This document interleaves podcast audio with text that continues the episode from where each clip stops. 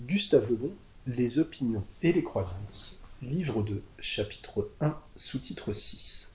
Le plaisir et la douleur considérés comme les certitudes psychologiques fondamentales. Les philosophes ont tenté d'ébranler toutes nos certitudes et de montrer que nous ne connaissions du monde que des apparences. Mais nous posséderons toujours deux grandes certitudes que rien ne saurait détruire, le plaisir et la douleur. Toute notre activité dérive d'elles.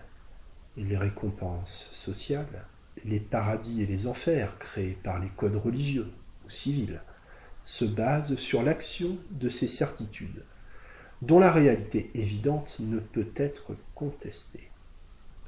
Dès que se manifeste la vie, apparaissent le plaisir et la douleur. Ce n'est pas la pensée, mais la sensibilité qui nous révèle notre moi, en disant je sens, donc je suis, au lieu de je pense, donc je suis. Descartes eût été plus près de la vérité. Sa formule ainsi modifiée s'applique à tous les êtres et non plus seulement à une fraction de l'humanité. De ces deux certitudes, on pourrait tirer toute une philosophie pratique de la vie. Elles fournissent une réponse sûre à l'éternelle question si répétée depuis l'Ecclésiaste.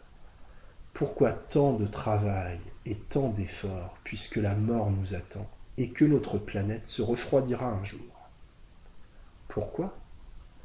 Parce que le présent ignore l'avenir et que dans le présent, la nature nous condamne à rechercher le plaisir et à fuir la douleur.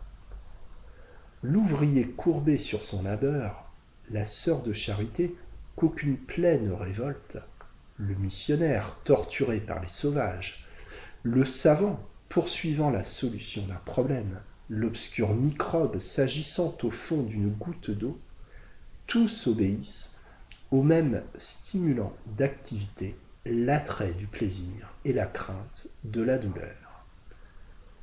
Aucune activité n'a d'autre mobile. On ne saurait même en imaginer de différent. Les noms seuls peuvent varier. Plaisirs esthétiques, guerriers, religieux, sexuels, etc. sont des formes diverses du même ressort physiologique l'activité des êtres s'évanouirait s'ils disparaissaient les deux certitudes qui sont leurs grands mobiles, le plaisir et la douleur.